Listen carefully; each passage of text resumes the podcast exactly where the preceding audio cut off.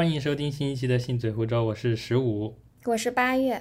今天呢，情况比较特殊，就由我们两个带来一期有关北京环球影城和上海迪士尼的节目。讲今天这期节目，也是因为我和八月两个人最近一段时间刚好去了这两个地方。这期节目大概就是讲一下这两个主题乐园的一些呃相关的游玩项目啊、表演啊和一些住宿、交通，类似于这些情况的一些对比和我们游玩的一些感受吧。可能也能帮助到去过其中之一或者还没有去过的朋友们了解一下主题乐园。我们就首先聊一下跟游玩项目相关的一些东西。啊，我们去两这两个地方都是在工作日的时候，而且都是在周三和周四。然后去环球影城，我们买的是一点五日票，然后去迪士尼买的是两日票。本来也想买一点五日，但是迪士尼只有两日票，所以我们是周三的时候去环球影城，是周三只去了一个下午的。然后那天感觉特别神奇，就是去环球影城的那个地铁上面几乎没有人。当时我们去环球影城是和陶姐姐一起去的，是三个人，然后去迪士尼是两个人，就我们两个人。去环球影城那天就是地铁上没有人，然后一直到了终点站的时候，当时我印象很深，只有另外一个女生跟我们一起出了地铁站。嗯，对，所以整个那个地铁站非常的大，就有那种火车站的感觉，但是只有我们四个人出站的，检票也没有人，安检也没有人。直到我们走到那个。呃，迪士尼和环球影城都是一样，先安检，安检完再去检票。那天是在环球影城过了安检之后，就会到那种小镇一样的地方，然后有一个巨大的那种环球的 logo 的一个地球的那个模型那里的时候，才有人在那边拍照。因为之前做那个攻略看到都说，就是环球那个标志那边早上。拍照人也很多，然后晚上拍照人也很多，但是我们去的时候刚好感觉没有什么人，就觉得很神奇。呃，我们是坐那天早上七点五四十八分的高铁去的北京，刚刚好到那边的时候就已经是下午的时候，然后再坐地铁到酒店，再从酒店坐地铁到环球影城，刚刚好就是下午的那种一点五日票的时间了。嗯，我们应该是晚了一个小时左右。对，就是不是一点五日票时间，就门票可以检票那个时间卡着点进去的，我们是是晚了一个小时。嗯，所以我感觉如果从杭州出发的话，刚好坐那个高铁，然后买一点五日票，应该是能正好卡上那个时间的。因为我之前是从来没有去过主题乐园的，走完这两个地方，我感觉他们的布局几乎是一样的。呃，环球有一个类似于这种小镇的地方，然后迪士尼就叫迪士尼小镇嘛。嗯嗯，也也就是购物吃饭的地方。环球中间那一条，忘记是叫星光大道还是什么了，就是刚进园的时候，正对着那个呃一座很大的那种高山，上面有流水的那种瀑布的区域的。迪士尼就是米奇大街，正对的就是迪士尼的城堡。我感觉这个布局几乎是一样的。然后走穿过这条大街之后，左往左右两边走就是不同的区域嘛。都是围绕着，要么是那座呃高山，要么就是迪士尼的城堡，绕着它一圈的项目。本来以为环球影城的标志不应该是那个哈利波特的城堡吗？啊，但它在很里面。但哈利波特城堡就是在偏一个角落的那种感觉，它正对的是那种侏是那个侏罗纪的那个项目。对对，侏罗纪世界。然后也是一个湖，然后一个比较高的点，所以布局上其实非常类似。那可能主题乐园都差不多，都差不多，大差不多。它应该就是会分几块区域，然后各个区域是各个那种 IP。你玩的时候，它肯定是一个圈嘛，就是你可以顺顺时针或者逆时针玩。估计这种大差不差吧。我们去环球影城玩的前两个项目都是过山车类型的。嗯，哎，我觉得挺巧的，就是。一点五日票和两日票，在这两个乐园基本上能把你想玩的项目都玩掉。对，就是那些比较评价比较高的项目。呃，工作日的时候啊，周末我周末和节假日我就不确定了。那估计是不行的，因为我看现在周末你排队，我们之前玩的时候那种排队十分钟的项目，它都要排队五十分钟以上。然后甚至更人更多一点，就如果你去晚了的话，它可能就是七十分钟、一百二十分钟这种都有。周末去迪士尼的话，真的只能说是你玩几个特别想玩的，或者说买那个快速通的那个卡。但是想想，可能请假比买快速通还要便宜一些。那就看工资水平。所以我们工作日的时候，基本上直接挑着那种评价高的项目，然后大家玩的多的、排队久的，去的时候基本上都玩过嘛。第一个就是我们去环球影城玩的就是《飞跃侏罗纪》，我本来以为它会是一个播片类型的，就坐在那里然后放片子、穿过丛林这种类型的项目，嗯没想到第一个上来玩的就是过山车。《飞跃侏罗纪》是一个我觉得惊险度不算那么高的过山车，嗯就它的那种失重感呀、眩晕感没有那很强。但是对比来说，环球影城的项目过山车类的都比上海迪士尼的我感觉要更惊险一点。嗯我感觉环球影城更像是一个大人的乐园，嗯 就是迪士尼可能小朋友还能去玩，但是环球的一些项目玩下来真的很难受。像飞跃侏罗纪就是有一点点呃惊险了吧，虽然可能不如正经的乐园，比如说杭州乐园或者欢乐谷，你说欢乐谷的过山车的话，它应该就对比的是那个霸天虎过山车，它应该程程度都跟这个差不多。对，就是我们去玩完飞跃侏罗纪之后，去玩了霸天虎过山车，这个就更刺激一些了。这个我感觉就是跟正常的游乐园里面的那种差不多。我甚至觉得它比游乐园的那个还要，就是因为我之前去欢乐谷玩过，就基本上把欢乐谷所有的过山车都刷了一遍。不知道是当初太年轻，还是现在年纪变大了，就是霸天虎过山车坐完下来居然腿软了。我我就不是腿软的感觉，就是晕，特别的晕，嗯就是那种失反复的失重、超重，很容易晕嘛。飞跃侏罗纪已经有点小晕了，然后接着直接去玩了霸天虎过山车，之后就感觉恶心，想吐。我之前在那个高中的时候，我们一起去了，和和我的高中同学们一起去了杭州乐园，然后玩了那种大摆锤的项目。嗯就是一个大锤子在那里，有点像海盗船那样左右摆，但是那个大摆锤上面还会旋转，嗯所以就是玩完那个之后就感觉晕的特别想吐。我们那次去杭州乐园玩了这个项目之后，其他都不想玩了，嗯就是感觉已经再再玩一下就要吐了。嗯，后面就去玩那种鬼屋啊什么的，就坐完霸天虎过山车之后也有一样的感觉，嗯 就感觉剩下项目都不想玩了，就只想找个地方坐着休息喝水。嗯就是下午去的时候玩，先玩这两个项目，我觉得是有一点，我觉得可能可以不要放在一起玩，或者是就不要玩它了。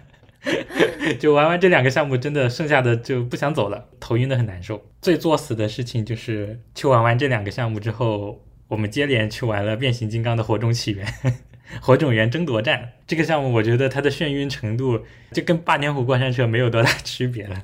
就是那种播片的，然后会有一些就是三 D、四 D 的那种体验感觉的那种项目。就是你要坐在那个座位上，然后看着他们变形金刚在你面前打斗，跟着那辆车在这里疯狂的左右旋转，然后前进后退。也有可能是因为我们玩完前两过山车，已经积累到那个程度上了，再玩这个的时候，就玩到后面就只能闭上眼睛，不去看那个片了。就再看下去，感觉真的要吐出来了。啊，我没有，那你比较严重。嗯，实际上就是通过播片给你一种错觉，感觉自己在移动，所以就有点像那种晕车的感觉。当时在排队的时候，它边上都会有贴那个什么，如果你有什么晕动症啊，或者是眩晕的这种患者，就不要玩这个项目。我和桃姐姐都比较担心，总感觉会晕的受不了。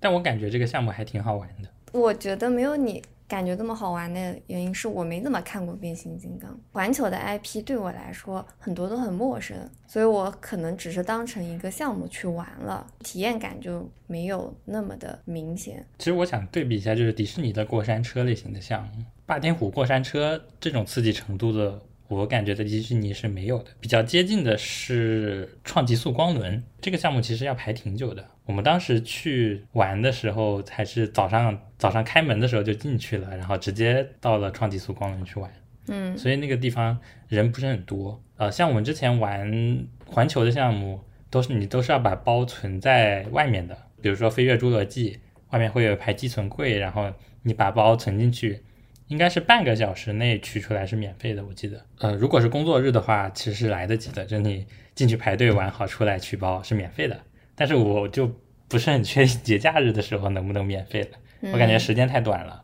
可能排队还没来得及排到就已经要收费了。总感觉我以前印象里去玩的那个创极速光轮，它以前包也是存在外面的。然后那个时候存包，它是会有个一块钱的硬币，就是你存进去的时候会吐一个硬币给你，然后你到时候取包就是把那个硬币再塞塞回去，然后他就会把那个柜子开开，然后他就又又又可以把包拿走了。那时候也是存在外面的，但现在去的时候发现，它外面那个柜好像是用来存长时间存包的那个柜了。然后现在玩的话，那个包就是你进去玩之前放在他们一个小车里，然后他玩完会放在出口的地方让你自己去拿，放在一个那种野野营车一样的地方，玩好之后直接拿，走到那个创极速光轮存包的地方就在门口，然后点开一看，六十块钱一天，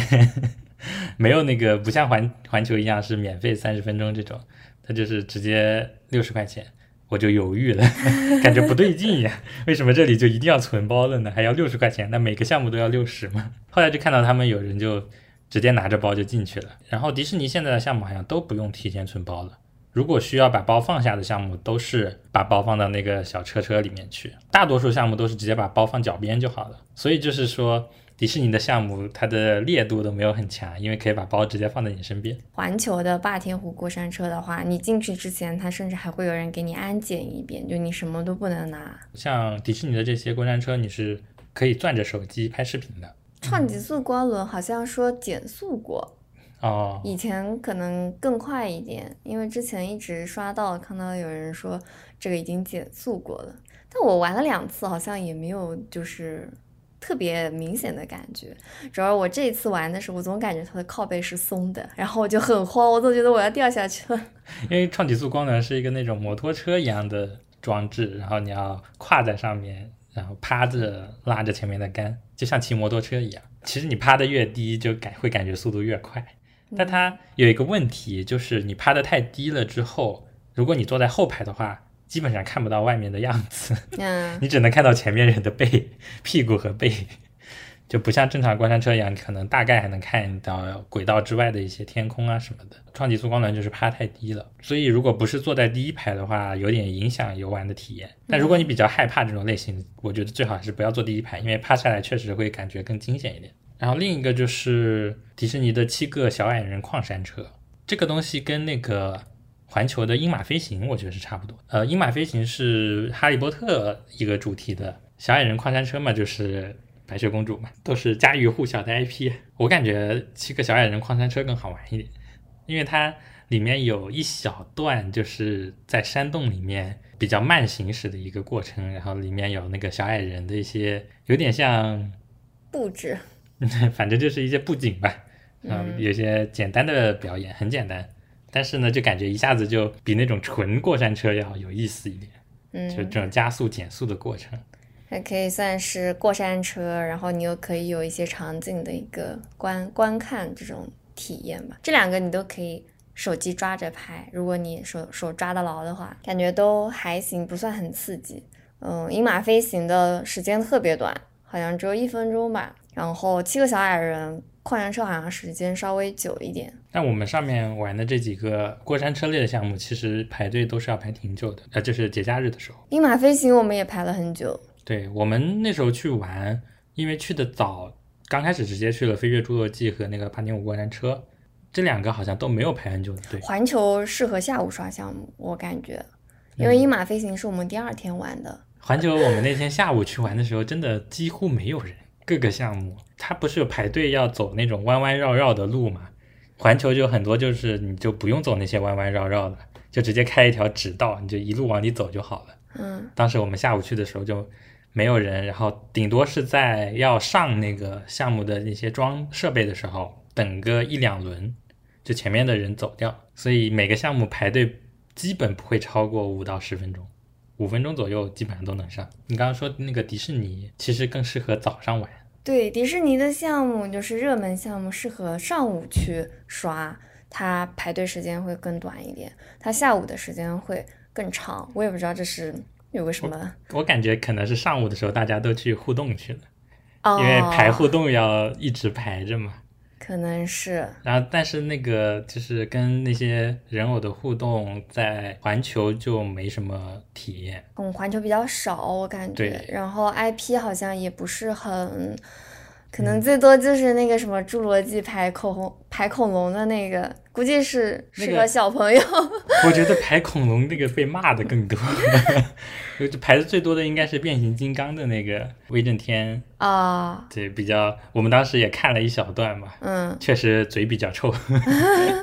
那应该还有一个哈利波特的那个互动吧？就是你说有那个就是魔杖互动的那个，那个倒不是，那个是奥利凡德的魔杖店，那其实有点像一个表演了。哦，对，它其实里面就是那个奥利凡德会挑一个人，然后。就是有点像那种被选中的人，然后要挑自己的魔杖的那种感觉，然后会给你表演一下。基本上就是刚开始给你挑几根魔杖，然后都会出一点问题，就要么是哪里爆炸了，要么是哪里碎了，然后最后挑挑到一根心仪的魔杖给你。嗯，绝大多数情况下，你被选中了上去，这根魔杖都会买下来。我觉得，啊，那个更像一个表演，不是一个那种互动的感觉。哦，那应该还有一个是小黄人吧？嗯，对，我们看到了小黄人的，但我们没有排队，所以我们那天过山车这几项在迪士尼排的也不是很久，然后七个小矮人矿山车排了一段时间。我觉得我们工作日去玩就有点像买了优速通的感觉，本来优速通也是要排队的嘛，如果人多的话，正好提了那个火龙园争夺战。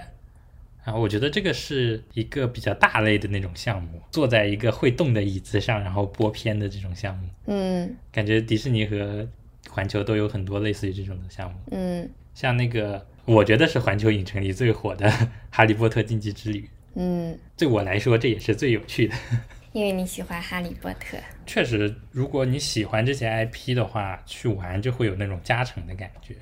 如果你是。不喜欢，比如说环球的这些侏罗纪公园，或者是变形金刚、哈利波特、小黄人、功夫熊猫，不喜欢这些 IP 的话，那去环球，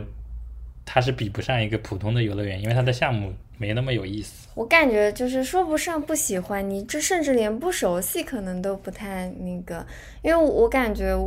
这几个 IP 我很少看之前。而且我还是就是跟你在一起之后才开始看这些，你去看电影的时候才跟你一起去看，包括像什么变形金刚、哈利波特这些。哈利波特我好像只看过最后一部，所以我对他整一个他的一个世界观我其实是不太清楚的。我只是知道有这么个 IP，就是环球有很多东西我都只是知道有这么个 IP，所以真的是跟玩项目一样，就是或者说看一个电影一样，就这么去看一下。因为它的体验感就会打折扣，然后环球它还有很多，呃，游玩攻略都是穿那个魔法袍去玩嘛，包括玩和拍照这些，就你增加一个体验感嘛，就沉浸式的那种。呃，说回这种播片的项目，其实还有那个小黄人闹翻天，嗯，这好像是我们在小黄人区域玩的唯一一个项目，感觉小黄人真的就儿童向。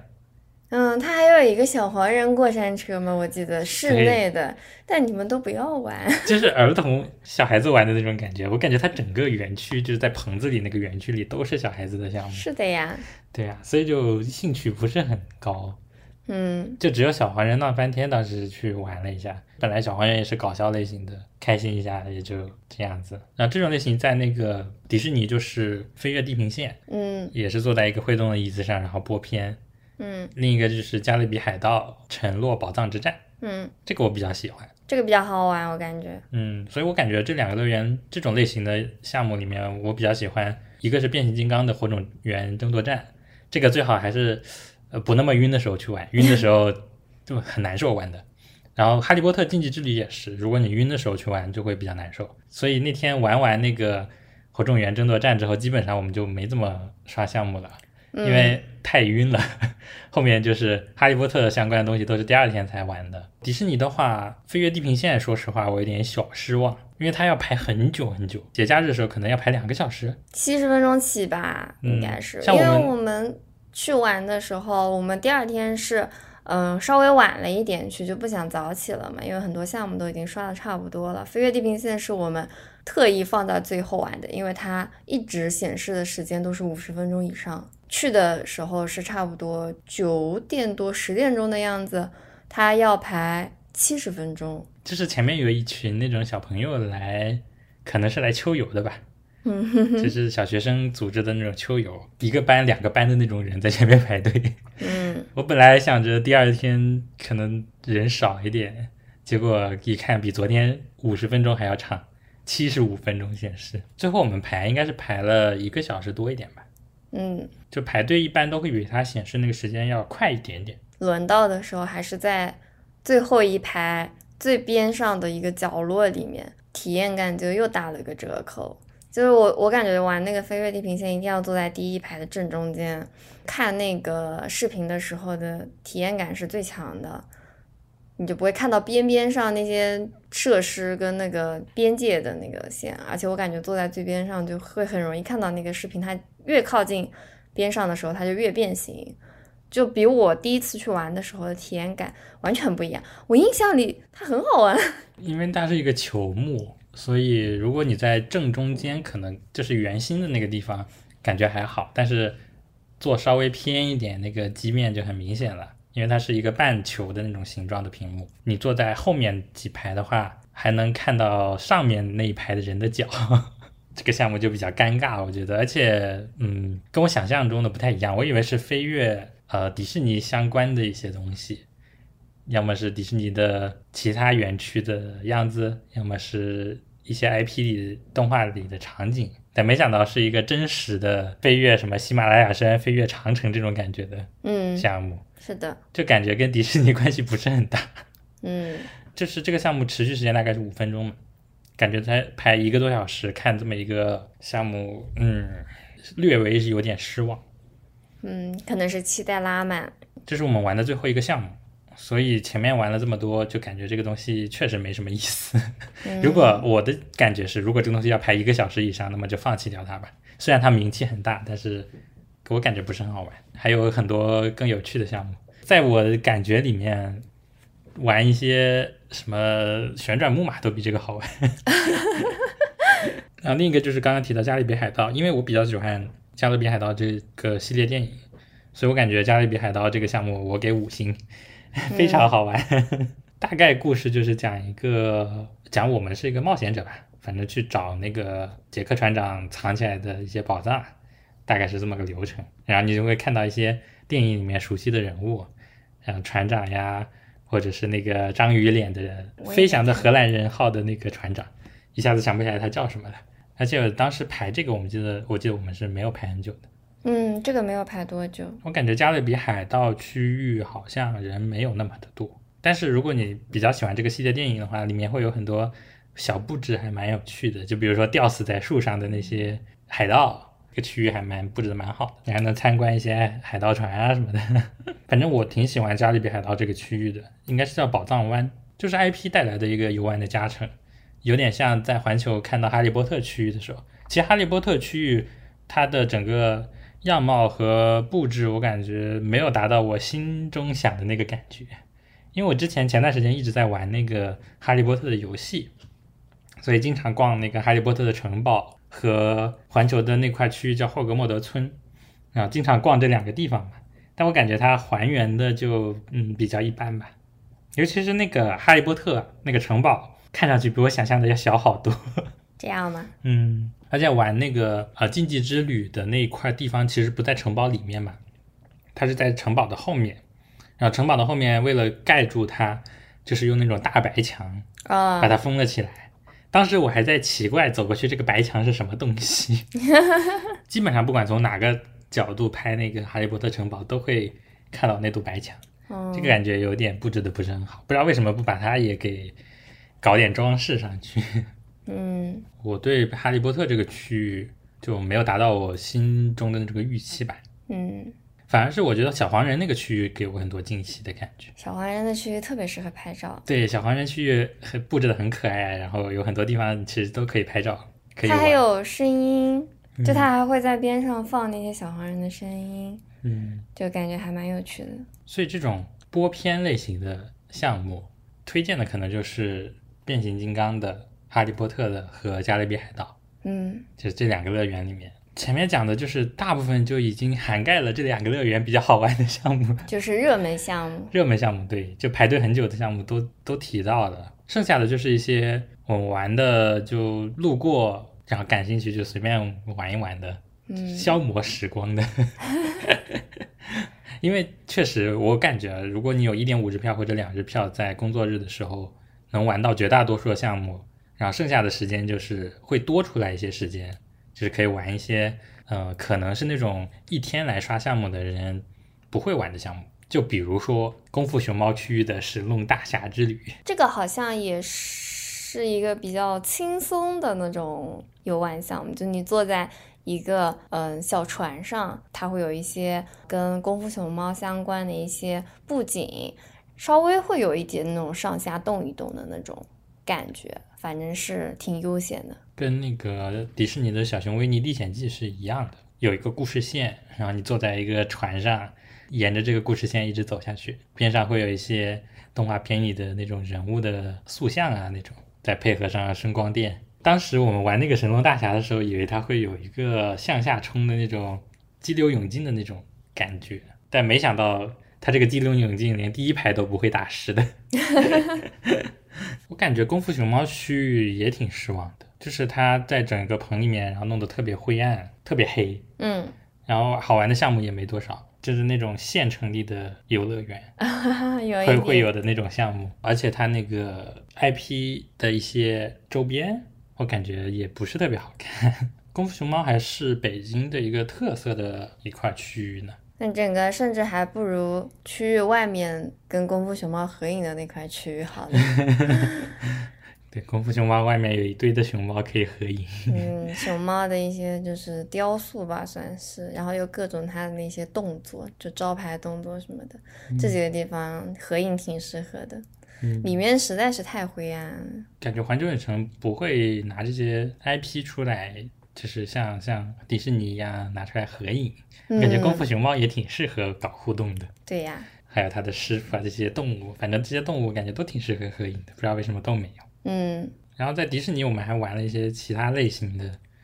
然后巴斯光年的那种，坐在那个车上拿着那个枪，biu biu biu 啊，这个很适合小 孩子，我觉得小孩子会喜欢巴斯光年，然后你就跟他一起玩就可以了。我没想到这个东西还真的计分的，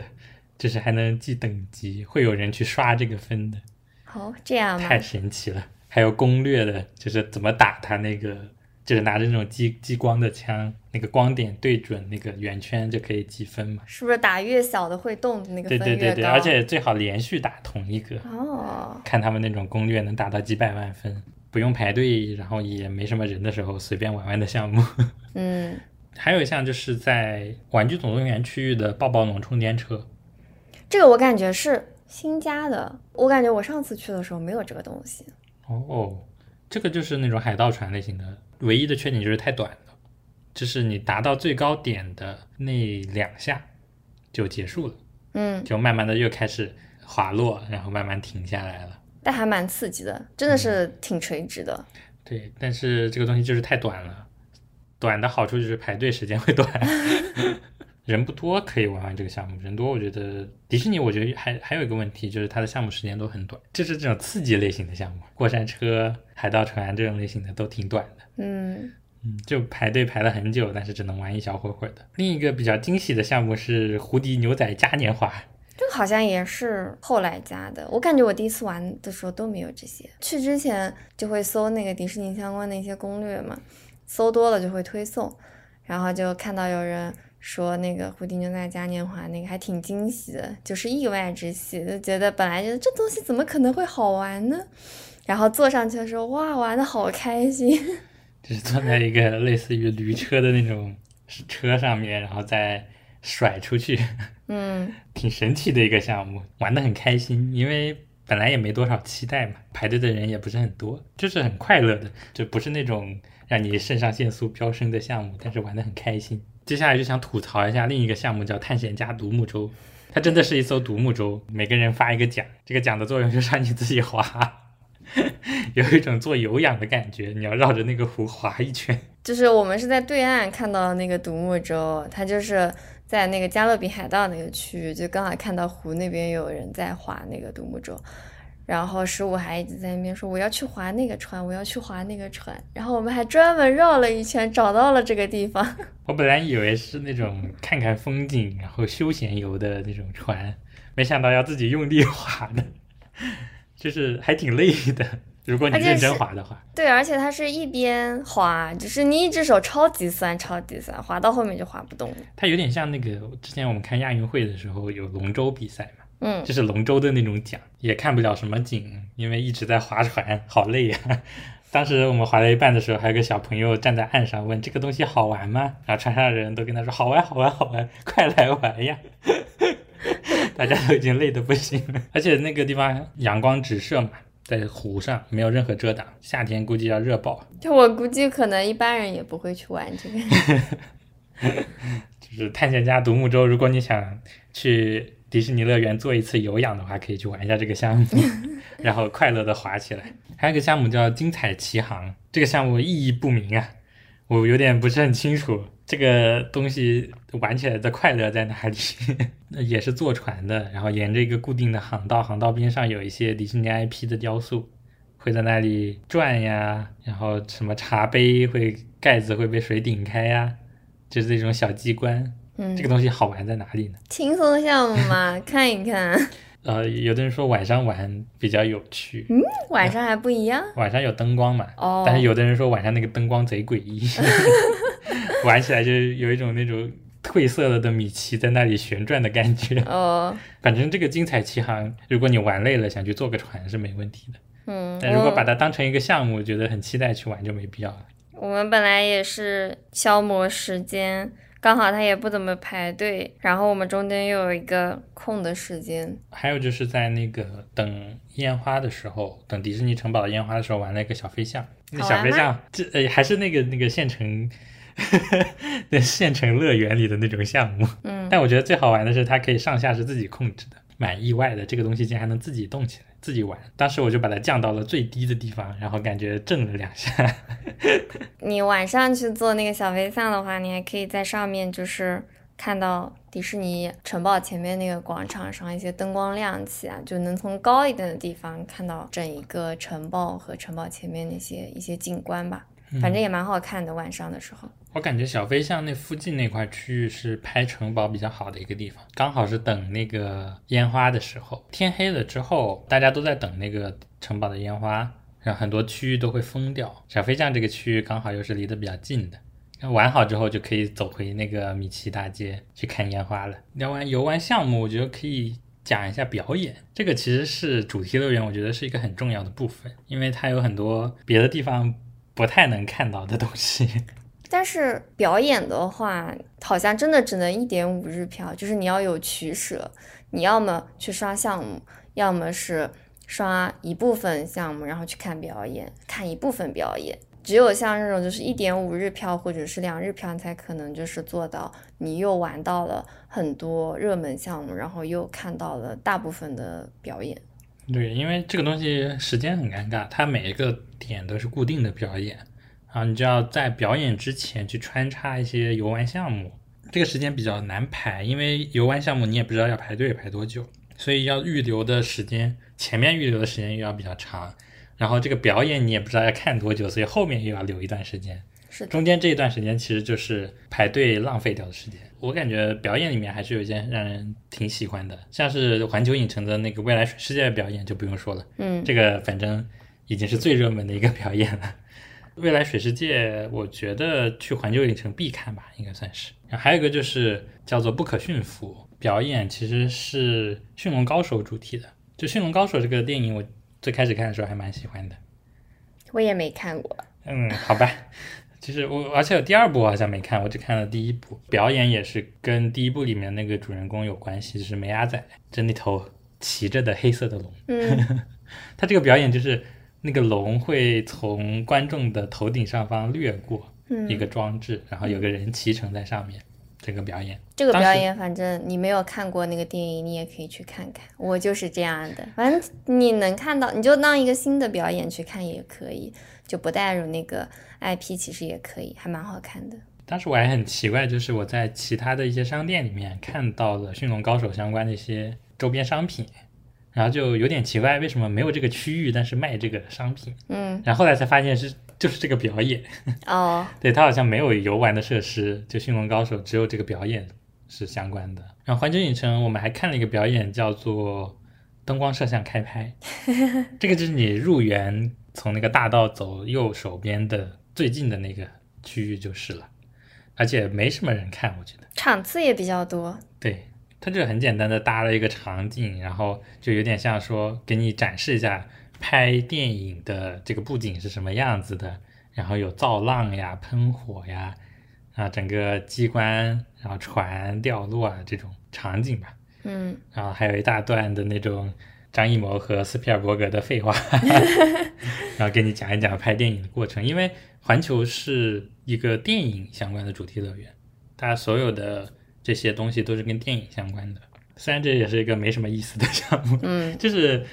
嗯顺路去玩一玩就可以了。嗯，反正它也不占很多时间。它如果不用怎么排队的话，你就进去看一看也可以。我在环球还有一个节目叫《欢乐好声音》，这个还蛮好看的，我感觉。对对对，有点像一个那种动画影片的感觉，因为它还是有个故事线的嘛。感觉这个项目它的人物有 IP 吗？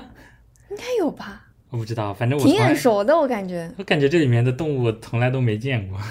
我对这个没有什么印象，我也不知道是什么 IP，但是挺好看的，比较推荐去看一下吧。来到迪士尼的这个部分，我觉得迪士尼的表演是，就是它的 IP 加成太强了，就像是我们看的几场唐氏太极这个表演就比较神奇，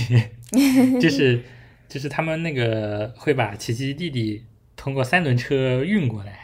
然嗯后就会先给你表演一段那种跟一个老师学太极的场景，表演到中途的时候会把唐老鸭给拿过来，嗯然后再跟那个琪琪弟弟互相抢位置啊，这类似于这样一个比较快乐的表演嘛。小剧场感觉是一个。对，就是这几个动画形象之间的一个小剧场，然后当时就会有很多人围观，因为你距离它也很近，不在表演的时候，那些人仔都会跟旁边的观众互动。这个也是我们路过的时候，刚好他在那个表演时间。对，就刚好看着他们那个三轮车骑了进来，然后就找随便找了个位置站着看就好了。对，那个那个应该是我们想要去那个走到那个米奇妙有童话书的那个，然后它时间还有一段，没想到还挺惊喜。嗯，这个项目就不用特地去排队什么的，因为它就是围着一个小广场一样围个圈嘛。对，反正你到时间了，表演估计也不会很久，估计就十分钟、二十分钟的样子。因为我们当时他都已经开始表演了，周围也没几个人，嗯，表演到大概五六分钟开始才会慢慢的有人聚拢过来，因为刚好大家我感觉大家都是刚好看到这里好像有什么东西在表演，就过来凑凑热闹，有没有人特地去拍这个？嗯嗯，就路过广场的时候就可以看到。然后刚刚说那个米奇妙游童话书，这个这个是要早上的场次是要预约的，下午四点之后的场次就不用预约了，直接去排队就好了。对，然后 A P P 上那个预约，它都是就是我看不出它的一个规律，它好像就是你早上的时候进去，它肯定约的就是第一场嘛，但它好像第一场还没有结束或者还没有开始的时候，它可以约第二场了，所以那个时间很难把控，你最好就是约第一场或者约第二场，后面的时间就很很不好控制了。我们本来是想第一天下午看的，但下午的时候就发现不能预约了。然后后来去问了一下，好像是四点钟之后的就不需要预约，你可以直接排队去看。但我们后面四点钟之后就时间就不是很充足了，我们就把它放到第二天了。米奇妙游童话书就是在一个剧场里的，跟那个不可驯服一样，都是在剧场里。就是你去的越早，就能排在越前面，你就可以去越中心的位置。它整个故事大概就是米奇翻童话书的时候，不小心把雪宝给翻了出来，然后他就钻到了故事书里面，想要找到《冰雪奇缘》的场景，把雪宝送雪宝送回去。就这么一个主线，会穿插迪士尼 IP 的各种童话故事。嗯，在里面啊有一些表演，所以这个就是一个 IP 加成特别强的表演，嗯因为你可以看到各种经典的、熟悉的人物出现，然后尤其是那个《冰雪奇缘》的艾莎出来的时候，小朋友都疯了，不知道为什么小朋友都这么喜欢《冰雪奇缘》，每次只要一放那个 Let It Go 的时候，就一群小朋友跟着唱，嗯，是不是小朋友现在看的最热门的迪士尼 IP。它有可能是迪士尼算是比较偏现在的吧，就比较近的一个 IP，别的不是都是我们小时候的那个吗？嗯，感觉《冰雪奇缘》应该是我们上高中那会儿了，因为这首歌是我的噩梦，我们高中的起床铃声。这个表演就特别 IP 加成，虽然它的形式我感觉跟那个不可驯服还挺像的。但我觉得它有一个就是它会有那个人偶出来嘛，就 IP 的人偶，米奇跟高飞。虽然它跟不可驯服很像，但是它有了 IP 加成之后，感觉比不可驯服要高一个档。它这个就跟迪士尼就有强关联了嘛，嗯它还有各种那个 IP 人偶的加成，不是有那个、嗯，对，中间还请了朱迪出来，所以《米奇妙游童话书》我感觉也是值得一看的一个东西。嗯嗯，然后还有就是还是加勒比海盗相关的风暴来临，也是在宝藏湾那个区域。我觉得宝藏湾真的是宝藏湾，嗯，有好多好玩的东西，它这个真的蛮惊喜的，我感觉。也是一个这种表演的形式，但站得更近一些。而且最近万圣节期间好像还有一个相关的表演，对，就只有在晚上才有的，嗯但嗯，我们没看到。因为它那个时间比较难控制，我觉得要有两个晚上才可以把所有的东西都，或者说你已经去过很多次迪士尼了，呃，它的那个晚上，呃，万圣节相关的一些表演的话，它都是卡在六点多到七点钟的样子。就是在那个花车巡游，就晚上万万圣节还有一个反派的一个巡游嘛，所以它巡游也是在六点钟开始的，在六点钟之后就开始有这些万圣节相关的嘛，所以你时间很不好卡。那个好像是六点十几分的时候去的，所以你你完全要卡着那个，就是可能在那边看完表演之后，然后就去看那个反派巡游。但我们站的那个位置离宝藏湾有点远，我看他们还有一个万圣的一个什么万圣夜的一个表演，也是最近专门特别设置的一个、一个表演，这个也是就是在六点多到七点的样子去表演的，所以这个时间会比较难卡一点。反正就是跟杰克船长相关的这几个表演，我感觉都挺好看的。像《风暴来临》是直接我们现场看的嘛，整个表演过程晚上也是挺风趣吧，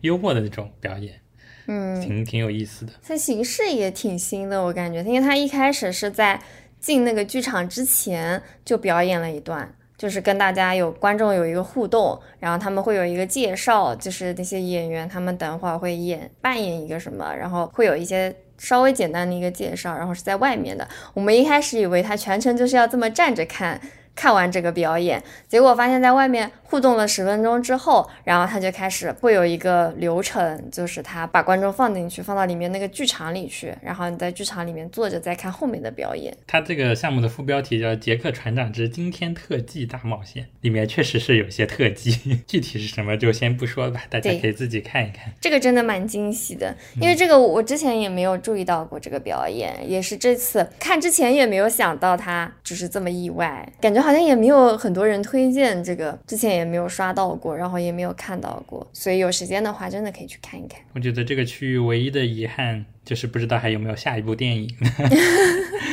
哎，最后就是两个在城堡区域的表演，一个是一直都有的金色童话盛典。城堡的正面，我对这种公主王子的主题不是特别感兴趣，大概看了看。他时间也挺好的，他我感觉他就处于那种，就是你上午项目已经刷完了，下午已经累了，然后你可能在城堡附近拍拍照，然后刚好他差不多四点多的样子，他开始表演了。看完就刚好是后面走到那个城堡的背面，然后就刚好是那个反派阳台漫步，反派阳台漫步也应该也是万圣节的。对，是万圣节特别节目。万圣节反正就是一直到十一月初嘛，这段时间都还是有相关的一些表演啊。反派阳台漫步就是会有几个反派的皇后，像那个那个睡美人里的，还有白雪公主里的皇后，还有那个莫伊拉一零一中狗，嗯，就是我不知道你看过没有，没有，反正我小时候也挺喜欢看这个的，嗯，就感觉整个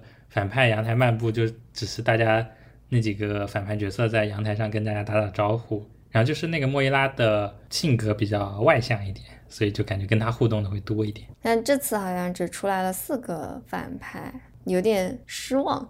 我本来以为他那个反派阳台漫步是，就是万圣节期间会出现的那些反派一个个出来互动打招呼，但好像不是，他可能只是其中几个，能看到谁就是谁。所以这个东西也不是什么必刷项目了，我感觉就路过的时候看一眼就好了，嗯，也没有必要等很久看。反正就是我感觉时间上，你就是看完前面那个金色童话盛典，然后你就绕过去看那个反派阳台漫步，时间是刚刚好的。我们就坐在那等了五分钟还是十分钟，它就开始了。最后表演相关的还再说一下重头戏——花车巡游和灯光秀。先说一下环球的花车，你觉得有趣吗？呃，我觉得这个就是真的。呃，花车巡游这个东西就真的是看你到底看了多少他的 IP。就是环球的那个 IP 的话，真的谁都不认识，我就只只知道那个小黄人跟那个功夫熊猫，其他他路过那些人我都不知道他是谁，我就只能说我看了个他们路过，然后拍个照片打打个招呼，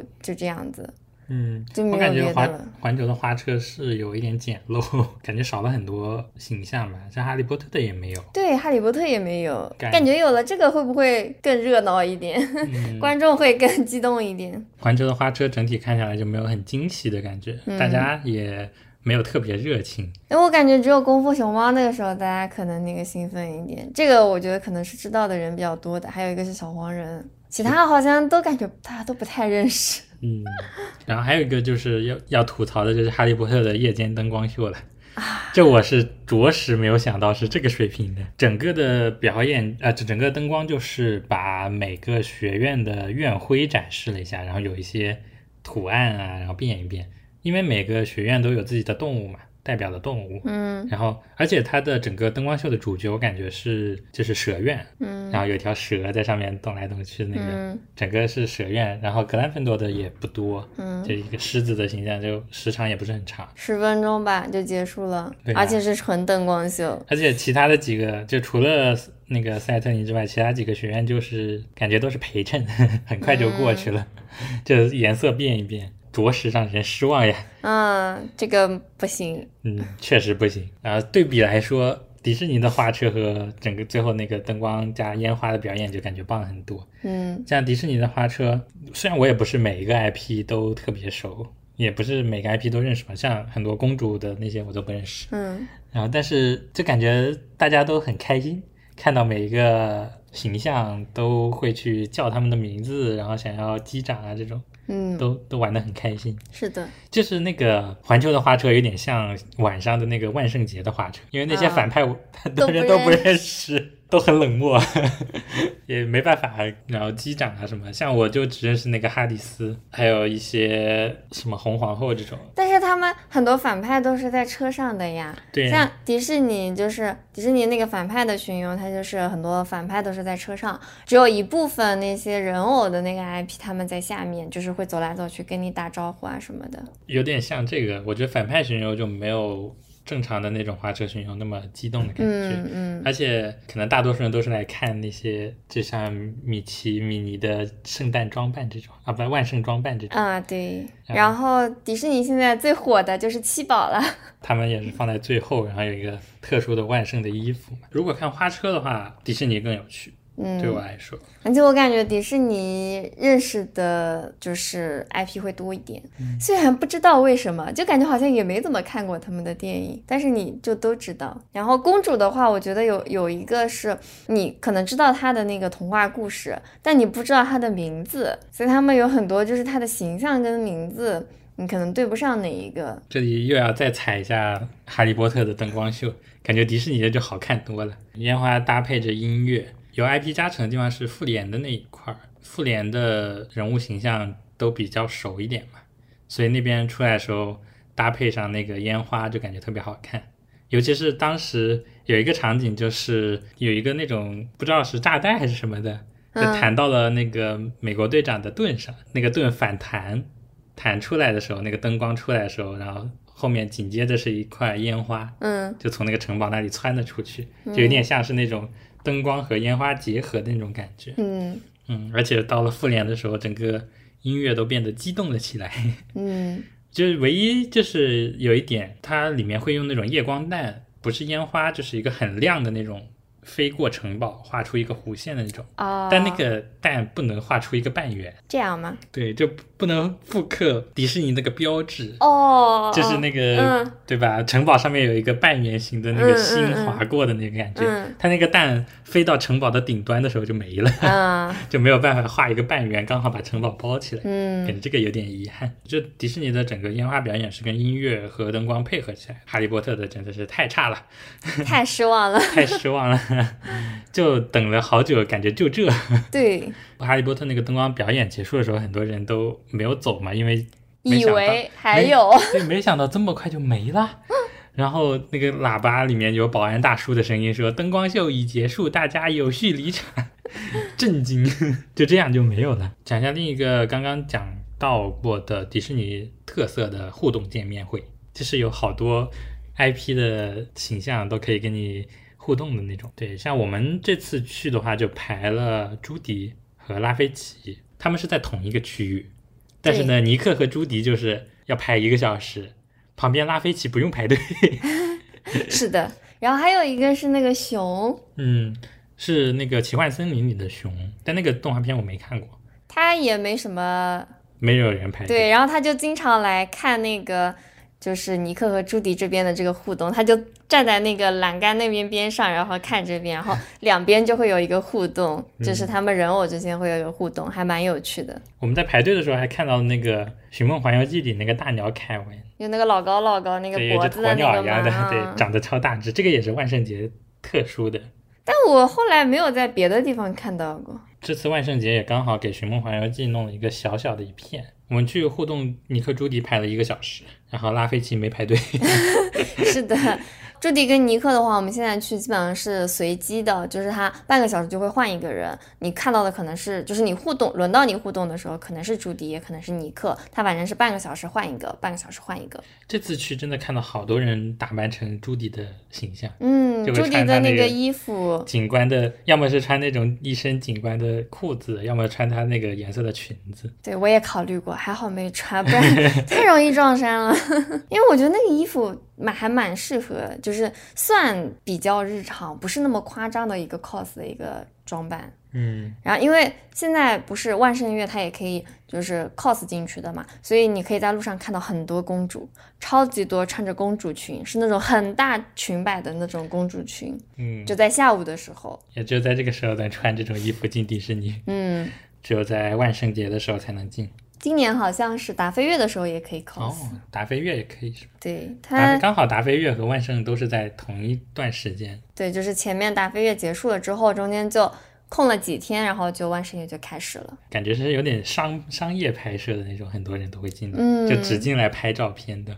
穿那种公主的服饰。但是穿那个朱迪的服装，就感觉就可以正常的玩啊什么的。对，你可以正常的玩项目，然后也可以去拍照合影什么的，都还蛮好的。然后我们还排队排了维尼和跳跳虎，就我感觉有一个很不一样的，就是当时我们在朱迪那边的时候，排在我们前面的签名的也不多，然后每个人互动也就每一组互动啊，可能也就两到三分钟。嗯，可能是因为只有一个人偶，就是只有朱迪或者尼克。我觉得也不是，我感觉大家好像对《疯狂动物城》没有那么的，就很多人没有那么的喜欢，IP 比较新吗？可能是比较新。然后刚好那个《疯狂动物城》的区域还没开，我就很期待它开之后，因为我比较喜欢这个动画片，嗯当时还买了那个朱迪的一个小的摆件。嗯好像是说会在十一月多的时候会开这块区域。嗯我们当时去的时候，它那个围墙还在围着，嗯然后但里面是可以大概看到一点。你看，应该是在那个七个小矮人矿山车上，你在那个矿山车上是可以看到那块区域的。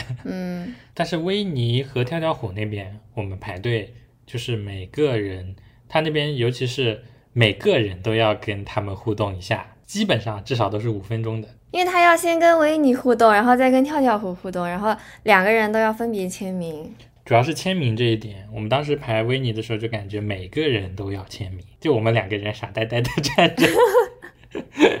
没有买个签名本。下次去也要再买个签名本，嗯，集齐所有的朋友签名。对整个维尼和跳跳虎我们排了将近一个半小时，就这块儿我感觉就是迪士尼这个互动界面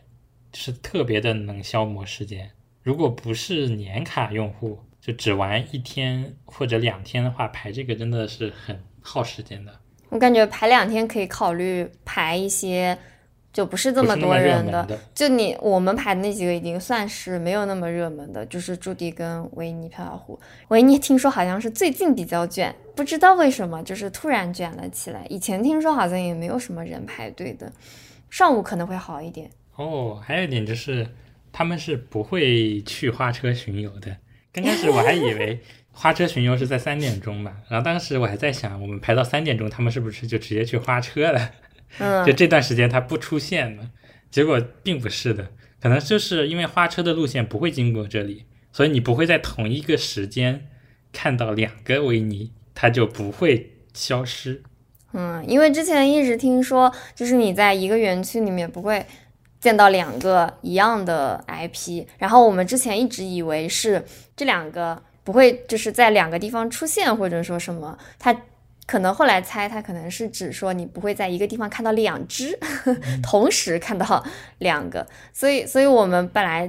在算的时候，算时间的时候，还以为我们要再等那他那个花车结束，那至少从开始到结束，他要四十分钟的时间。结果不是，他还是正常在那个区域跟大家互动的，所以就不用担心他们半途去。表演花车去了，是的，像维尼啊、朱迪还不算特别火的，最近火的就是达菲和他的朋友们。对，这种就是呃不做攻略基本排不到，然后就要买早享卡，又要很早起来，从六点多钟就在园区门口等着，然后一路向前冲，这种就感觉太累了。嗯，尤其是排那个琳娜贝尔，就是你一定要是最早的那一批，有些甚至更卷的时候，它是。四五点就已经在门口等着了，因为你要早享卡的前面几个人，就是你排队检票要在最开始，然后又要靠那个早享卡。早享卡的话，它七点钟就开始检票进去了吧？进去之后你还要跑百米冲刺，你要跑到那个排队的地方，人多的时候好像也就过了十几分钟，他就把上午的那个排队就截止了，就相当于如果你走慢了。你没有早餐卡的话，你基本上上午是排不到那个琳娜贝尔的，你就要排下午的那个时间了。如果你去晚了，可能要排六七个小时，就第一天就耗在排队上面了。跟琳娜贝尔的互动就完全不敢想。嗯，而且琳娜贝尔那个地方它还在里面，就 是你外面都蹭不到，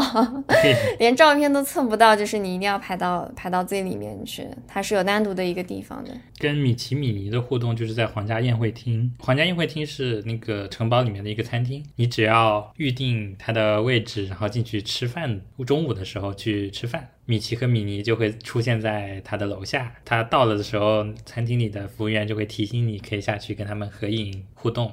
对他会给一个卡，然后你就那个卡给那个工作人员，你就可以去去一次，基本上就是一次嘛，然后你是可以合影签名，就不用再去排队了，就可以不排米奇米妮，或者有的时候应该是唐老鸭和黛西。对。但是他们那个，而且中间会有一段时间，他们会在吃饭的地方有一个表演，唐老鸭、黛西和米奇米妮都会出现，然后会跟你走一圈，然后你可以跟他击掌啊什么的。在皇家宴会厅这个互动就是花钱买时间嘛，你 就不用去排队了，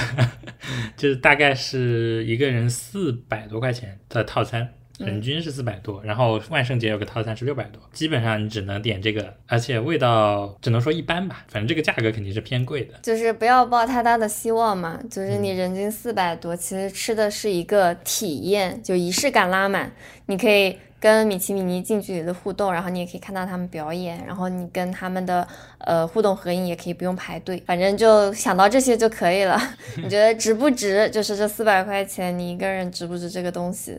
就可以考虑的，反正吃的东西的话，就是能入口，不是很难吃，我感觉。嗯，我感觉味道还行。那因为你期待不是很高了之后，可能就觉得嗯，就还可以接受。这个皇家宴会厅居然还享受到了生日快乐歌，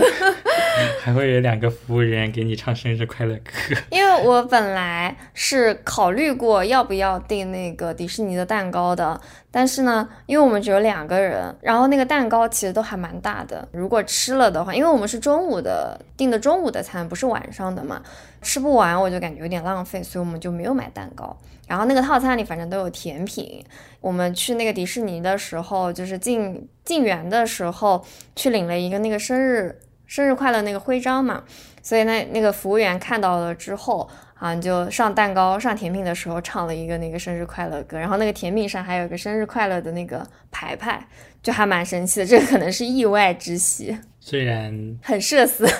很奇怪，感觉皇家宴会厅就是一个花钱买时间的地方。嗯，呃，像像这个其实已经算是比较便宜的了。像你如果想要跟琳娜贝尔这种呃花钱买他们来帮你互动表演，可能就是一万多。嗯，这真的纯纯请人偶嘛，就是花钱请人偶来帮你过生日或者什么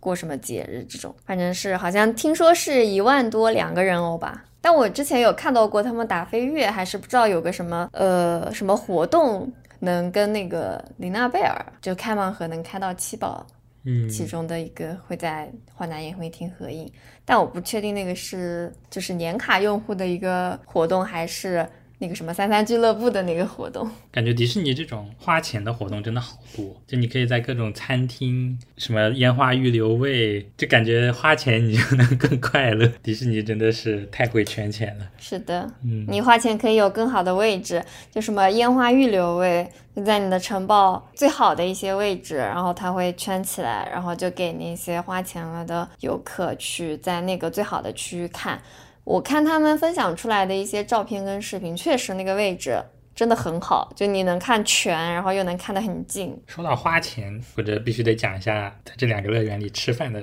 在这两个乐园里吃饭，就是它在乐园里面是有餐厅的，然后呢，在外面那种小镇上也是有餐厅的。在里面的餐厅嘛，反正有很多主题相关的，像是我们吃的哈利波特区的三把扫帚，呃，宝藏湾的巴博萨烧烤，嗯，就这两个就是。非常像，就是里面的东西也很像，味道也 味道也很像。像我们点了那个猪肋排，烤猪肋排的那种饭，嗯，感觉味道都是一样的。可能是预制菜，这是同一个供应商吗？它那个呃，就区别可能就巴巴萨烧烤那个感觉更酸一点。嗯，哈利波特区最有名的就是黄油啤酒嘛。嗯，传闻跟传闻中非常相符的难喝，就是那种饮料的味道。糖精饮料的味道，我觉得是夏天的时候最好点冰沙版本，就它那个味甜味还没那么重。嗯，环球的那个三把扫帚还要排队，大热天的你吃饭要排队。大概我们那时候排了大概半个小时进去。迪士尼的餐厅至少不用排队。我感觉迪士尼的小食厅会比较多一点，就你可能路边买小吃的也有，或者说自己带吃的进去的也有。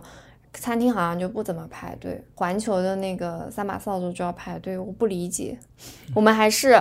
走很快的那个去抢的那个位置，排了半个小时多，好像吃饭还要排半个小时多。三把扫帚太有名了，感觉就要排很久。然后在环球我们还吃了一家晚饭，吃了一家落霞餐厅，我感觉那个味道还不错。嗯，而且没什么人，晚上的时候点了一个海鲜烩饭，然后蒜香排骨和一个虾饺。感觉都没有踩雷。嗯，虾饺比较一般，虾饺不知道为什么推荐的人这么多。我感觉它没有很惊喜，但是也不难吃，就是很挺一般的。嗯，感觉都没有踩雷，味道都还在线。嗯，就是比那个像刚刚提到这几家三把扫帚什么的要好吃多了。嗯，那个海鲜饭好吃，海鲜饭还蛮好吃的。后来我们还在那个呃环球出来的那个小镇上吃了一个巧克力主主题的餐厅。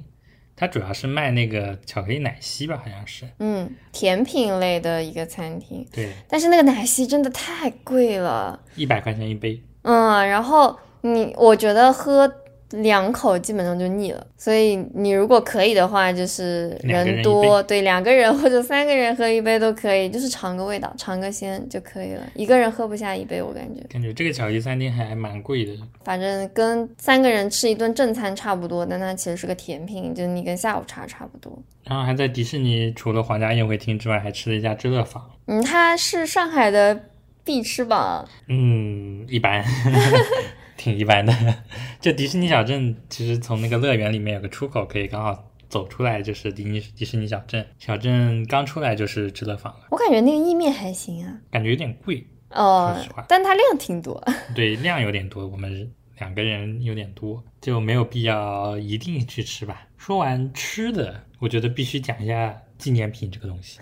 纪念品周边真是我们消费的大头。比什么门票、餐饮都要高多了买的东西。环球的话，我们基本上是玩到各个 IP 主题出来，就会有一个商店，然后就会在商店里面找那个冰箱贴或者杯子。这点好像呃，环球和迪士尼是一样的，就是那种每一个区域最好玩的那个项目出来之后，就是一个纪念品商店。迪士尼和环球都有一个盖章的护照。嗯，里面的盖章的区域很多都是在这个店里面的，对，就是诱骗你进这个店里面就消费。环球的那个护照我们就没有时间盖，所以就没有去买嘛。然后上海迪士尼的那个这次去就刚进门就买了一本那个护照，然后就边玩边盖那个章，然后就基本上是把整个园区都打卡到了。我觉得还是挺好玩的，然后那个护照也可以带回来当一个纪念品。然后我们去的时候刚好也是呃万圣月嘛，所以它的章也是跟万圣会有关系，就有几个章会有一个嗯会特殊一点，跟平日的会不一样。每次去盖的章可能都会不一样。有兴趣就对盖章有兴趣的话，其实可以每一次都去就是盖一圈，你会收获不同的章。因为我们去环球的时候还没有在万圣月。感觉环球影城的万圣月有很多新的周边，嗯，小黄人的感觉挺好玩的，嗯。嗯，而且环球影城还加了一个那种恐怖的鬼屋类型的一个项目，嗯，所以我感觉是不是环球影城的万圣节更适合我？嗯，我感觉挺喜欢环球的这种万圣的布置，就比较恐怖一点的，嗯，像迪士尼就是，呃，它的万圣元素其实不多，只有一些南瓜头的米奇、唐老鸭。它的万圣感觉更可爱一点，对，然后加了一些反派，对，还有就是给像是什么维尼啊、米老鼠啊换个装，然后它还有一些跟万圣相关的一些主题跟表演，或者说它会有就是比如说讨糖的一个活动，就是不给糖就捣蛋。哦，这里要说一下，不给糖就捣蛋，你。最近去还很难呃，就是前段时间去还很难拿到糖。我感觉我在路上没有看到过一个拿糖的工作人员，一个都没有。然后在皇家宴会厅，你一进去，他就会就拿两块糖在手里，然后跟你说说口令就给你。嗯，可能也是花钱买到了两颗糖。花钱就给你。你说到这个的时候，想起来我们去那个巴博萨烧烤的时候，看到那个生日徽章给了我一张贴纸。嗯，那个贴纸。他好像也是有那种，就是看到工作人员可以跟他要的，但是听说最近也很不好要。迪士尼太抠了。然后还有那个扭扭圈的那个，就是你在那个皇家宴会厅拿到那个戒指一样的那个东西，它好像也是一种你跟工作人员互动的一个小小玩具，就是你要跟那个工作人员去说，他有些那个小摊上的工作人员就会给你，但现在好像听说也很难。啊，这些东西你在皇家宴会厅都可以直接给你。好，继续说周边，感觉在环球我们应该花多少钱？估计是一千多，因为我们没有买大件，都是小件冰箱贴，然后价格基本上都在八十多到一百左右。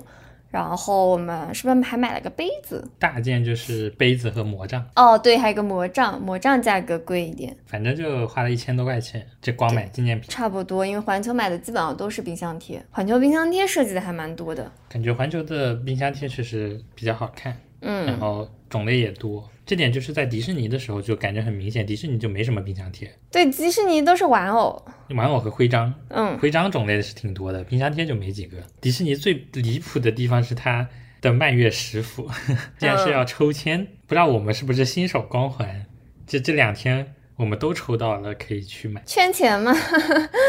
可会圈了呢，就是你越拿得不到的东西，就越想要去。对你搞一个抽签，就是代表说，哎，这个东西不是人人都能来的，你都能进来了，这不买点东西出去吗？嗯，你不可能说我抽中了这个签，我就进去逛了一圈，什么都不买出来了嘛？就还蛮少有这种的，因为我们进去了两次，两次都买了。第一天直接花了一千多，嗯，买了四个玩偶还是五个玩偶，成功拿到了两个汤勺赠品。嗯，不知道为什么会有两个汤勺。感觉也很奇怪，在迪士尼背了一堆玩偶加两个汤勺。然后我们第二天去的时候，看到它的赠品是蛋抽，就是打蛋器。而且蔓越食府都是七宝主题的嘛，就会有一些万圣节装扮的玩偶。就其他类型的玩偶，你可以在外面的不用抽签的地方都能买得到。而且有一些，比如说你想要那种大脸包啊，这种都要排队，嗯，太可怕了。买个花钱买东西还得排队。因为之前看到过那个呃美美的那个大脸包，就还蛮想要的。结果我们去的第一天，就是晚上回来的时候，发现它第一天那天刚好上了，但是上了的话就会很多很多人排队嘛，然后会有很多黄牛啊，或者说很多人专门听到这个消息来。我们之前还路过了那个商店，说哎这个商店为什么 要排这么多人？他们在干什么？但我们那时候没有进去看一看，就错过了我想要的大脸包。我们回来的第二天，他们好像听说又补货了，然后又有好多人去排队买。就感觉这边迪士尼的黄牛实在太多了，看上去就不是很喜欢逛迪士尼的大包小包，嗯，超级多。就是这种叔叔阿姨好像也有很多。对，然后就走的又特别着急，还有那种奶奶拿着一堆一一大堆一大堆的。虽然每个商店都限购，但是感觉并没有什么用。它，但它限购限的只是每次排队限购，它不是根据门票来限购，嗯。所以没有但是迪。士尼就是你那个世界商店不是在外面嘛，其实你也不需要买门票就可以去。比较热门的款基本都是买不到的，因为人家都是一排一排的拿的。嗯，超级多。像是万圣节那个子龙高飞的人偶，都是炒到几千的，嗯，这次去就一点都没看到。根本看不到。连个影子都没有，就热门的东西基本上就是你连个影子都看不到。我们运气还算比较好，我们第二天上去的时候上了那个什么侦探贝尔，但我还是更喜欢万圣的那个款，虽然它也挺好看的。感觉迪士尼的周边比环球要贵一些，嗯，是的，每一样东西基本上都会贵几十块钱。本来感觉环球的东西已经挺贵的，嗯，迪士尼的那个杯子价格倒是还可以，虽然哦我觉得它重量确实轻了很多。嗯，就它不知道是个什么材质，就感觉它特别轻。但那个杯子价格是因为我们买的杯子都太贵了吗？甚至觉得它还可以，就对比星巴克的杯子来说，它甚至是我感觉是我们买的纪念品里面最便宜的东西了。它那边的徽章啊什么的都是要接，都是九十九、一百块钱，嗯，感觉都是一百以上的。就很少有便宜的东西。嗯，然后你玩偶就是都是小小挂件一百多，然后你能看的那种玩偶都是两百多的。还有一点就是犹豫，就是在那个宝藏湾那边有一个海盗造型的史迪仔，嗯这个东西本来想着外面应该有卖的，结果出来之后发现没有，嗯。就错过了它。所以它有一些主题相关的那些呃玩偶，如果想要的话，就可以直接在那个商店买了，就不要考虑了，因为外面不一定有。我感觉外面都是一些普通款。嗯，是的，世界商店就是一些普通款，然后像一些维尼熊啊这种，你也只在百亩森林那个区域可能有一些不一样的款式，嗯，就那边会更全一些，在世界商店里就有一些就没有了。是的，这个好像跟环球也不太一样，因为我感觉我们环球去的时候，你在最外面那个商商店里面就可以看到所有的。感觉环球的就是商品种类更少，嗯然后每个区域就是最后它都汇总在一起的话，每个单品都还是有的。但是迪士尼的种类太多了，嗯里面东西都是骗我花钱的纪念品。最后来讲一下交通和住宿这个事情吧。首先，因为我们在杭州，然后去北京确实是稍微有点远，所以在北京就只能考虑唯一的途径就是高铁去或者飞机去之后坐地铁到附近。嗯。我感觉附近就是我们当时挑了很久，就感觉地铁沿线上梨园附近是差不多的，嗯。因为可以地铁直达，然后也不是很远，而且那边的房价会比至少比什么官方的环球环球影城的酒店要便宜很多嘛。嗯。我们当时住的是亚朵，然后也就是四五百块钱的样子，嗯，对于北京的酒店来说已经还可以了，嗯对，因为北京的平日价好像都是差不多要这个价格。而且也挺方便的，从那边过去。嗯，主要是离铁离那个地铁站近，基本上出来你就能看到那个酒店。我感觉还是要找离地铁站近的，因为你玩完之后就会很累。你去的时候可能没有什么感觉，但是玩完就会很累。你如果下了地铁还要再走个一公里、两公里的话，我觉得我人都要疯掉了。就是玩好之后就完全不想走，是的，有的时候就感觉地铁都不想坐。嗯 呃，我还挺推荐梨园地铁站的这个亚朵的，因为房间也还行，然后距离还可以，地铁能直接到。它是我在北京住过最大的那个房间，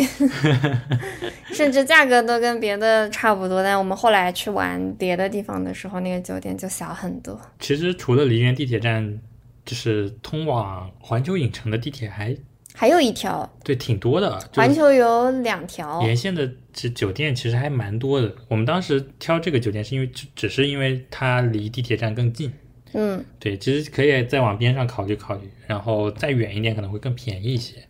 我我觉得最好就是在地铁站附近四百米以内的嗯，我感觉环球那边地铁沿线的选择会更多一点。那边选择还蛮多的，不像是我们后来在迪士尼的时候，其实只有最近的两个地铁站，我觉得是有一些酒店的。再远的话就，就我我指的就是稍微好一点的酒店，就三星以上吧，至少嗯就不是民宿的那种。基本上就最近的两个地铁站有，然后要么就是在川沙地铁站那里，但是川川沙地铁站是不能直达迪士尼的，就是要坐班车这种感觉，坐公交坐班车。像我们住的是叫康欣公路吧，嗯。就是它是离迪士尼最近的一个地铁站了，嗯，然后附近有一些酒店，然后再远一点就是秀妍路，剩下再看的话，就周围那一片都没有，要么就是很远了，坐地铁可能要二三十分钟了。要么就是酒店离那个地铁站会有一段时间，就是你可能要再走个八百米、一千米的样子，我就感觉有点远了。迪士尼，我觉得我是有最推荐的酒店，就是我们住的这个克莱夫诺福特，我是这样感觉的，因为它是离康欣公路地铁站最近的酒店之一了。像我们还看到有万怡酒店啊一些的，嗯那些就离地铁站比较远，嗯虽然它也标就是地铁站边的酒店，嗯 呃，基本上迪士尼周边的酒店都是提供班车服务的，就是有酒店到迪士尼的往返的班车，嗯但它的时间是固定的，就是说不是你任何时候都能坐的坐上的。早上去还好，就是晚上回来比较尴尬。基本上他们的班车时间都是在烟花之后，就是八点钟之后了。如果你想早点走的话，可能还没有车。当时我们就挑了这个，既可以坐班车，又可以坐地铁的。其实我还蛮喜欢它这种班车服务的，像我们都是到虹桥的呃那一块儿，从虹桥到酒店是坐班车，从酒店回虹桥也是坐班车的，嗯，就很方便。很神奇的就是我们从酒店去虹桥的时候，只有我们两个人，嗯，可能那个时间点没有人走吧。我觉得很神奇，因为我们是六点多钟，下午六点多回呃去虹桥的。我在想，如果没有我们两个人，是不是这趟车就不开了？可能是啊，有种坐专车的感觉。嗯，还挺方便的，就它可以接送。就你很累的时候，你可能就不想再坐地铁去车站了。这酒店离康欣公路地铁站就是五百米的距离嘛，大概嗯走几分钟就能走到了，也很累了。其实五百米都不想走了，是的，每次玩好之后，走回来确实很累，嗯而且有的时候你买了大包小包的，还得背着嗯，回到那边。去。所以后来说到交通这块的时候，我就后来就在想，下次去迪士尼是不是可以直接开车去？那边当时研究了一下，有很多停车场，然后收费不等。看到有人推荐直接停在地铁站边上的停车场 二十块钱，然后去迪士尼最便宜的停车场也要六十块钱，然后六十、一百、两百四，就都是按天算的，就感觉还是嗯挺贵的。嗯，嗯，或者是直接住迪士尼酒店就可以免费停车。嗯，钱都花在酒店上了嘛。所以感觉如果还有下一次的话，我觉得还是很有可能的。你的疯狂动物城还没去呢。对，如果有下一次，应该就会想着开想要开车去的，因为刚好看了一下那块区域，从杭州到上海是能绕开那个限行区域的，所以刚好可以直接到那边去玩。那你觉得你还会去北京环球影城吗？我觉得环球影城还是很有可能会去的，北京的吗？嗯，还是别的呢？我觉得很有可能会去大阪的环球影城。嗯，就是因为有马里奥的区域嘛，我还是特别想去的。虽然那个区域好像挺小的，他只要在那里就想去。而且大阪环球影城万圣节的时候有宝可梦的花车，嗯，强强联合，不行我也要去。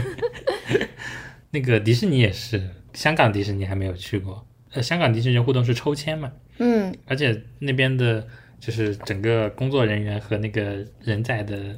会比较挤，就你互动体验其实没有上海的好。但是我们没有那么强的那种，就是因为我看到有些互动，他们会有跟呃那些人偶讲话，就讲自己的心里话，或者说什么会有很多表达的，就可能他聊天的可以聊一分钟，但像我们就上去就合照，对，然后也省了签名跟聊天的环节的话，我觉得如果是像你刚刚说的那种，那港迪可能更适合我们，因为它排队就会比较快一点。嗯，然后它又是抽签，又不像你，就是说我一定要冲啊，然后冲到那个地方跑很快，然后去抢这个东西。反正就大家都凭运气嘛。我要是能抽到，那就是有缘那我今天就去排一个；如果抽不到，你就算了，我就换一个任务去。嗯。所以迪士尼我感觉还还是很有可能去港迪和，我觉得上海迪士尼也会在对，去上海肯定是因为它比较近，然后就感觉嗯，好像可以再去玩玩几次的样子。甚至有点想开年卡是吗？那可能因为现在年卡不是很划算，如果是以前的那个年卡，就是我觉得是错开了时间嘛，因为他之前开年卡的时候，我可能没有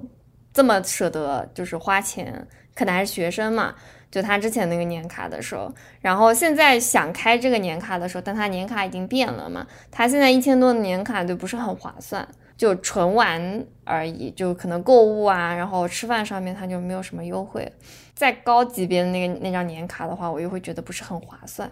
所以年卡可以要再考虑一下，但是去应该还是会再去的。我觉得还会想去香港迪士尼和东京的迪士尼，嗯，就比较近嘛。那北京环球影城我可能就不会再想去了。嗯，这么真实吗？就是它稍微有点失望。如果它没有一些，就是比如说像上海迪士尼一样，就是开了个新的区域，或者说它有一些别的变动的话，可能就不会再想去了。因为它的 IP 没有很吸引我，然后它这次的体验其实也没有特别的惊喜，所以我感觉如果这个地方如果要我再去一次的话，它可能是要么就是很多年之后，因为一些什么原因，可能就再去一次。如果是去别的城市的环球影城的话，还是可以考虑的。然后生日月去迪士尼真的可以很快乐，嗯，因为我之前有刷到过，他们会有人吐槽说，嗯，上海迪士尼的工作人员没有很热情，看到你的生日徽章，有些可能会没有说嘛。但我这一次去的体验，我不知道是因为工作日人比较少还是什么，还蛮好的。基本上，呃，看到那个徽章的人都说了那个生日快乐，然后大家都很热情，跟那个呃人偶互动的时候。他也会看到那个徽章的话，会有一些特殊的一些给你的一些互动，你可能给你祝你生日快乐呀，然后会跟你就是有一些动作啊什么的，就还蛮好的。那以上就是我们这期节目的全部内容了。如果大家有什么感兴趣的点，